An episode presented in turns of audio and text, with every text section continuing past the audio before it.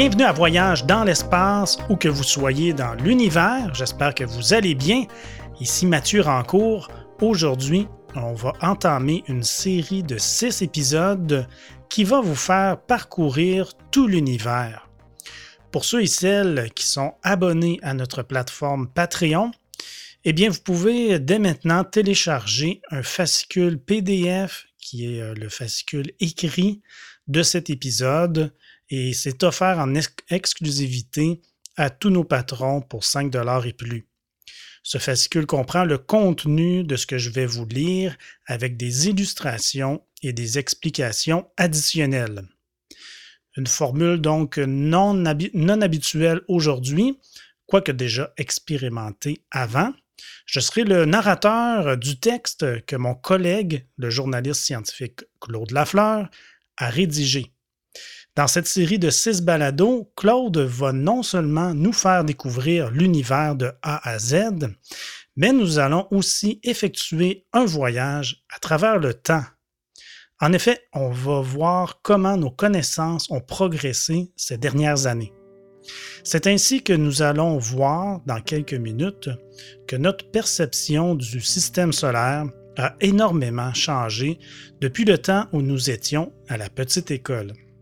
En effet, on a longtemps enseigné que la Terre faisait partie du système solaire, composé d'une étoile, le Soleil, et de neuf planètes, à savoir quatre petites planètes rocheuses comme la Terre, quatre géantes gazeuses comme Jupiter et Pluton, au sujet de laquelle on ne connaissait pas grand-chose, presque rien. Certaines de ces planètes possèdent une ou plusieurs lunes. On dénombrait une trentaine de ces satellites naturels en 1970. Il y avait aussi des astéroïdes et des comètes, de minuscules astres auxquels on ne prêtait guère attention à l'époque. Notre système solaire fait partie d'une galaxie, la Voie lactée, un amas de milliards d'étoiles dont on ignorait la forme et la structure. Il s'agit de l'une des milliards de galaxies qui constituent l'univers. Voilà à peu près tout ce qu'on enseignait à l'époque. Mais voici que depuis ce temps, les choses ont bien changé et se sont compliquées. L'univers n'est plus aussi simple qu'on nous l'a enseigné. Ainsi, on a depuis réparti les planètes en trois catégories, les planètes rocheuses, les planètes géantes gazeuses et les planètes naines, tandis qu'on a repéré une bonne centaine de lunes additionnelles. On sait aussi que les astéroïdes se comptent par dizaines de milliers et les comètes par millions et que ce sont de petits mondes fascinants à explorer. On a aussi repéré la ceinture de Kuiper et le nuage de Oort, deux immenses régions qui s'étendent au-delà du système solaire et qu'on commence à peine à explorer. Qui sait ce qu'on y découvrira un jour? Entre-temps, on a commencé à repérer des, planètes hors du système solaire qui gravitent autour de d'autres étoiles et qu'on appelle des planètes extrasolaires ou exoplanètes. On a du coup euh, découvert d'autres types de planètes qui n'existent pas dans notre système solaire, dont des Jupiters chaudes et des planètes océans. Oui, ça, ça fait rêver des planètes océans. On considérait jadis que le Soleil était une étoile de taille moyenne et assez représentative de l'ensemble des, étoiles. On, avait aussi, euh, on savait aussi qu'il y avait des étoiles de taille très différentes, certaines 100 fois plus grosses et d'autres 10 fois plus petites. Mais on a depuis découvert une vaste gamme d'étoiles, certaines très étranges, euh, étoiles à neutrons ou pulsars, sans oublier les novas et supernovas. À ce bestiaire s'ajoute euh, désormais une kyrielle de naines blanches, brunes ou rouges, de sorte que notre Soleil apparaît de moins en moins comme l'exemple type des étoiles. Ce pourrait même être une étoile unique ou presque en son genre. On a aussi longtemps pensé que notre système solaire devait servir de modèle aux autres systèmes solaires, c'est-à-dire qu'on s'attendait à découvrir quantité de systèmes formés d'une étoile centrale autour de laquelle graviteraient à proximité de petites planètes et à distance des géantes. Or, maintenant euh, qu'on a repéré des milliers de systèmes planétaires, on constate que le nôtre fait figure d'exception. En effet, la majorité des systèmes comprennent plus qu'une étoile, parfois jusqu'à cinq, tandis que le modèle des planètes bien ordonnées apparaît rarissime. On n'a d'ailleurs pas encore trouvé un seul système semblable au nôtre, malgré les milliers qu'on connaît déjà, ce qui nous mène à se demander est-ce qu'on habiterait un système planétaire unique en son genre? Peut-être bien. Finalement, non seulement l'univers est-il constitué d'un nombre nettement plus élevé de galaxies qu'on le soupçonnait il n'y a pas si longtemps, mais on y retrouve quantité d'objets et de phénomènes qui étonnent, dont les quasars, les sursauts gamma et bien entendu les fameux trous noirs, la matière indétectable aussi, euh, qui intrigue tellement les chercheurs. Autre particularité, les galaxies ne sont pas des îlots d'étoiles perdus dans l'immensité des espaces infinis, mais elles forment de gigantesques structures et regroupements qui prennent la forme de longs filaments, des structures si gigantesques qu'on a à peine à les imaginer. Et une autre surprise, malgré les espaces incroyablement vastes euh, qui s'étendent normalement entre les galaxies, on assiste parfois à des collisions entre galaxies, collisions qui peuvent même impliquer trois ou quatre galaxies. Et ces collisions colossales ne ressemblent en rien à ce qu'on pourrait imaginer. Bref, par rapport à ce que nous connaissions, euh, il y a quelques décennies à peine, on réalise à présent que nous vivons dans un univers nettement plus bizarre, mystérieux et époustouflant qu'auraient pu l'imaginer même les auteurs de science-fiction les plus débordants d'imagination. Et c'est cet univers époustouflant que nous allons explorer. Au début, tout était simple. Notre système solaire était composé de trois types d'astres. Il y avait les petites planètes, euh, les planètes géantes et le Soleil, euh, plus d'un million de kilomètres. Il y avait aussi les satellites naturels, les lunes, qui, indépendamment de leur taille, gravitent autour de planètes. Et il y avait enfin un certain nombre d'astéroïdes et de comètes qui, pour la plupart, mesurent euh, moins de 100 km, sinon même quelques kilomètres tout au plus. On pouvait donc facilement distinguer les astres d'après leur taille. Celle-ci faisait même une différence fondamentale. En effet, les petites planètes sont des astres rocheux sphériques, tandis que les géantes sont essentiellement des boules de gaz. Quant au Soleil, sa taille fait en sorte qu'il transforme la matière dont il est fait en énergie. C'est par conséquent une étoile et non pas une planète dont chacune reflète l'énergie en provenance du Soleil. Quant aux astres de plus petite taille, ce sont généralement des rochers aux formes quelconques. La taille et par conséquent la masse conditionnent tout le reste, c'était simple. Mais voici que plus on explore et découvre de nouveaux astres, plus on se bute à des objets de taille intermédiaire. Ainsi, on découvre des exoplanètes dont la taille se situe entre la Terre et Neptune, des astres qui, dans certains cas, sont trop, euh, gros pour être rocheux, mais pas assez pour être gazeux. De même, on découvre des astres qui se situent euh, quelque part entre Jupiter et le Soleil, c'est-à-dire entre planètes et étoiles. Incidemment, Jupiter euh, étant composé de 90% d'hydrogène et 10% d'hélium, elle ressemble bien davantage au Soleil qu'à une planète comme la Terre. C'est dire que la frontière entre planètes rocheuses et gazeuses s'estompe, de même que la distinction entre planètes et étoiles. Voilà qui donne lieu à une question brûlante. À partir de quand a-t-on affaire à une étoile? Jupiter ne serait-elle pas une quasi-étoile ou une étoile ratée? Et si cette planète avait été un peu plus massive, notre système solaire aurait alors compté deux étoiles, comme c'est le cas pour la majorité des systèmes planétaires. Que serait donc devenue euh, la Terre coincée entre les deux? De même, on observe la disparition des frontières de taille entre les petits astres. À partir de quelle taille et de quelle masse un astre prend-il la forme d'une sphère? Et entre les cailloux de forme quelconque et les astres sphériques, existe-t-il des formes intermédiaires? Ce pourrait être le cas si on juge par exemple des deux astéroïdes de taille moyenne, Ryugu et Bennu, qu'on étudie de près actuellement. Ces deux astéroïdes ont en effet la curieuse forme de diamant. Habitons-nous dans un système solaire unique en son genre? La question de la frontière entre planètes et étoiles trouble de plus en plus les spécialistes. C'est du moins ce qu'on découvre dans bon nombre de systèmes planétaires. Dans l'ancien temps, c'était simple, une étoile comme le Soleil trônait au centre d'un système bien ordonné. Mais voilà qu'on repère de plus en plus de systèmes à deux ou trois étoiles, ou même plus encore. Parfois, on a affaire à un système où deux étoiles occupent le centre, gravitant assez proches l'une de l'autre et autour desquelles circule un cortège de planètes. C'est comme si on remplaçait notre système par deux étoiles, tout simplement. Dans d'autres cas, une petite étoile gravite à une bonne distance d'une étoile centrale, parmi d'autres planètes. Comme si on remplaçait Jupiter ou Saturne par une petite étoile, tout le reste demeurant tel quel. Dans d'autres cas, enfin, on a affaire à deux ou trois étoiles possédant chacune leur cortège de planètes, comme si Jupiter était une étoile avec ses propres planètes. Et bien sûr, on peut imaginer tous les cas de figure possibles.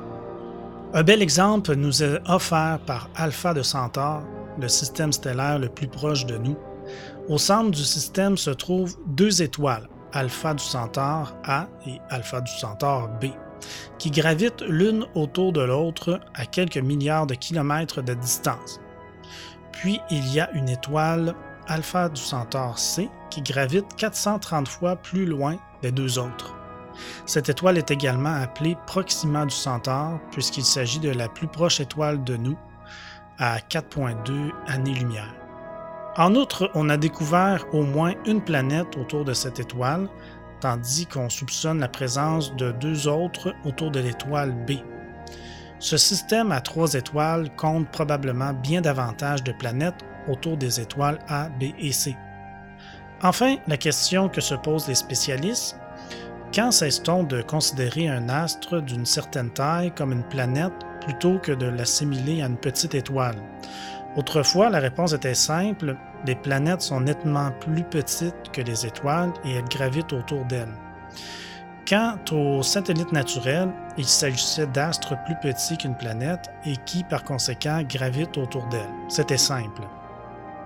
Mais voilà que ces distinctions disparaissent puisqu'on découvre de petites étoiles gravitant autour de grosses étoiles à la manière de planètes, tandis que certains satellites naturels sont plus gros que certaines petites planètes. C'est notamment le cas de notre Lune qui est plus grosse que Pluton, ou encore de Ganymède, un satellite de Jupiter, par rapport à Mercure. Et on n'a pas fini de découvrir des astres qui se situent aux frontières qu'on avait établies autrefois. On rapporte souvent que Pluton n'est plus une planète puisqu'elle a été déclassée en 2006, vrai ou faux, pour Claude, c'est faux, puisque Pluton est toujours une planète, car une planète est un astre d'une certaine taille qui gravite autour d'une étoile. Or, Pluton n'a jamais cessé d'orbiter le Soleil et n'a pas perdu sa taille non plus depuis 2006. Comme le relate Claude lors de l'Assemblée générale de l'Union astronomique internationale de 2006, l'instance suprême en astronomie, on a créé une nouvelle catégorie de planètes, les planètes naines. Cette catégorie est devenue nécessaire pour tenir compte de la découverte de nouvelles petites planètes. Autrement, on aurait dû considérer que le système solaire compte désormais 13 planètes et non plus les 9 qui nous sont familières. Et ce nombre aurait été appelé à augmenter régulièrement. C'est pourquoi on considère à présent que le système solaire compte 8 planètes principales euh, auxquelles s'ajoute une série de planètes naines pour le moment, l'Union astronomique internationale reconnaît cinq planètes naines, mais d'autres vont s'ajouter éventuellement. Selon l'Union astronomique internationale, une planète est dite naine lorsque sa masse suffit à lui donner une forme sphérique, mais dont le champ de gravité n'est pas assez fort pour attirer toute la matière qui traîne autour. Autrement dit, la planète comme la Terre, une planète comme la Terre, a depuis longtemps fait le ménage autour d'elle en absorbant quasiment toute la poussière ou les gaz qu'il y avait autrefois.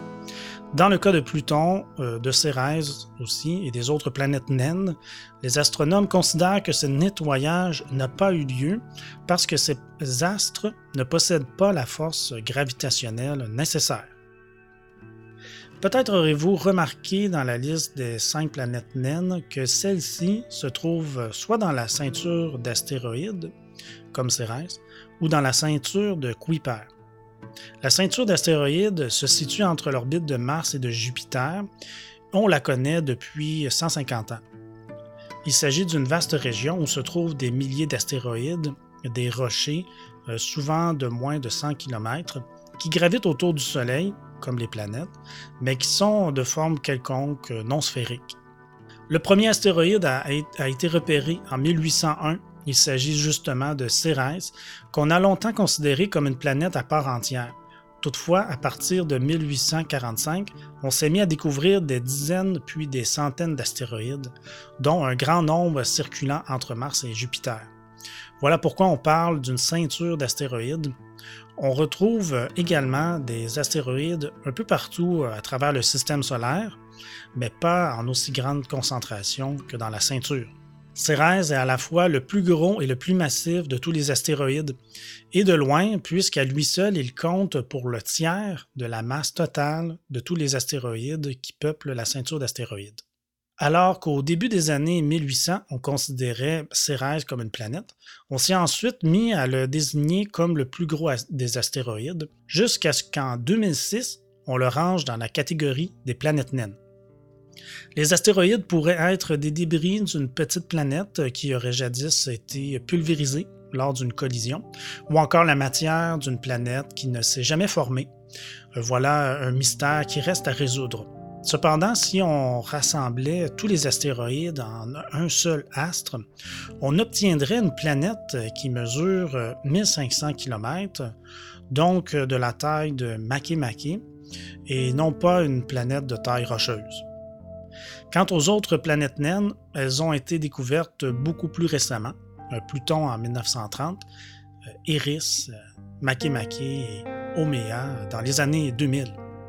Ces astres gravitent dans ce qu'on appelle la ceinture de Kuiper, du nom de l'astronome néerlandais Gérard Kuiper, qui a postulé l'existence d'une ceinture au-delà de l'orbite de Neptune. Il s'agit d'une région qui, comme la ceinture d'astéroïdes, est peuplée des restes de la formation du système solaire. Cette ceinture est toutefois 20 fois plus étendue que la ceinture d'astéroïdes, mais elle est si distante de nous qu'on commence à peine à l'explorer et à y déceler des astres. Si les astéroïdes de la ceinture d'astéroïdes sont avant tout des corps rocheux, les astres de la ceinture de Kuiper semblent plutôt faits de méthane, d'ammoniac ou d'eau glacée, donc des objets totalement différents de ce qu'on connaît. Ils sont par conséquent très intéressants à étudier. En outre, ce serait de cette région du système solaire d'où proviendraient les comètes qui nous visitent à tous les 200 ans ou moins. On espère un jour y repérer des comètes immaculées qui n'ont donc jamais été transformées à la suite de passages près du Soleil. Et par-delà la ceinture de Kuiper existerait le nuage d'Oort, une zone encore théorique, mais qui serait mille fois plus distante de nous que de la ceinture de Kuiper, donc hors de notre portée. On imagine que cette zone contiendrait des millions de comètes qui, du fait de leur grand éloignement, nous visitent que très rarement. Qu'est-ce qu'on va y trouver?